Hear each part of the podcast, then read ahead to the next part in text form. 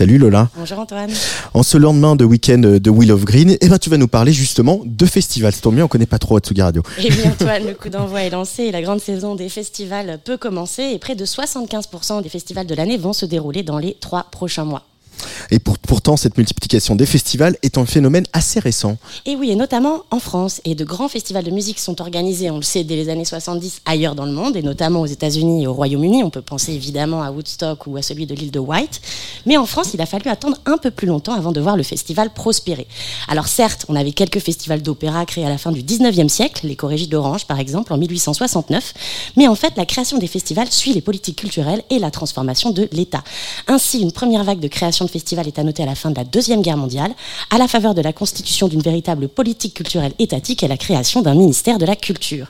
Cependant, dans les années 70, euh, les réticences des autorités étatiques à la création de grands événements pop ou rock comme ceux organisés ailleurs, et le manque de ressources financières des acteurs culturels, expliquent en partie le retard français en matière de festivals et un accent plutôt mis sur les événements de musique classique ou de jazz. Mais alors, quand est-ce qu'a eu lieu ce boom des festivals pour arriver à la situation qu'on connaît aujourd'hui? En fait, là encore, ce sont des changements politiques qui permettent d'expliquer la reconfiguration des paysages des festivals, et notamment la victoire de la gauche en 1981. Comme l'indiquent les chercheurs Aurélien Jacquan et Emmanuel Négrier, le nouveau ministre de la Culture Jack Lang dispose alors d'un budget beaucoup plus conséquent, lui permettant d'œuvrer pour la diversification de la politique culturelle au-delà du seul soutien de la musique dite savante, c'est-à-dire aussi plutôt celle des classes bourgeoises. Symbole de cette diversification, évidemment, la fête de la musique, dont la première édition est organisée en 1982. Et puis surtout, les mêmes chercheurs montrent qu'on ne peut comprendre le développement des festivals sans analyser les reconfigurations de l'État, et notamment le processus de décentralisation.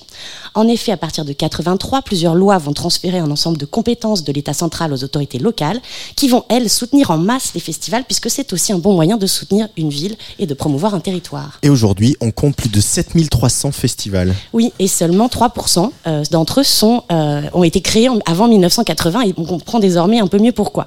Les festivals de musique dominent largement le jeu, puisqu'ils représentent 44% des festivals organisés en France, selon une étude du ministère de la Culture, à tel point qu'on parle de festivalisation euh, de la culture.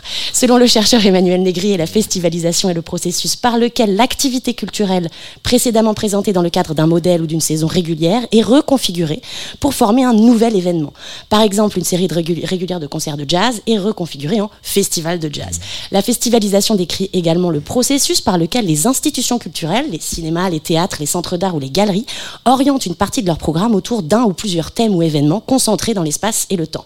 Ça désigne donc une certaine événementialité de l'offre culturelle qui va s'organiser autour d'événements ponctuels, de moments plutôt que de rendez-vous plus réguliers. Alors, avec euh, la transformation aussi des sources des revenus des artistes, ces moments deviennent incontournables dans, leur dans la carrière.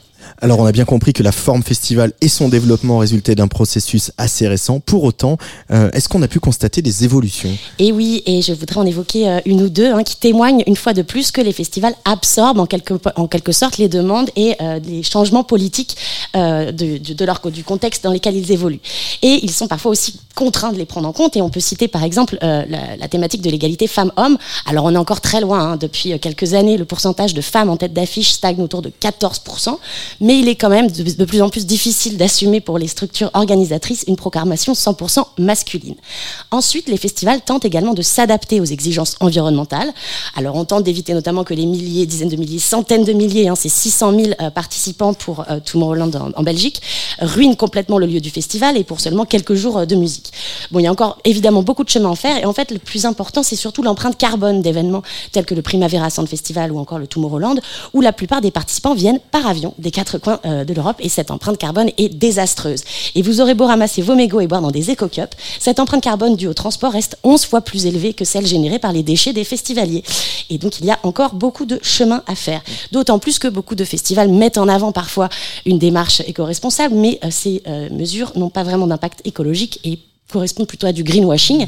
Et euh, sur ce, si vous voulez vous renseigner un petit peu sur les festivals indépendants et faisant preuve d'un engagement écologique, le média qui s'appelle Vert a mis en, carte, euh, mis en place une carte interactive euh, sur Internet. Vous pouvez consulter la liste des, des, organisations qui respectent un peu plus l'environnement.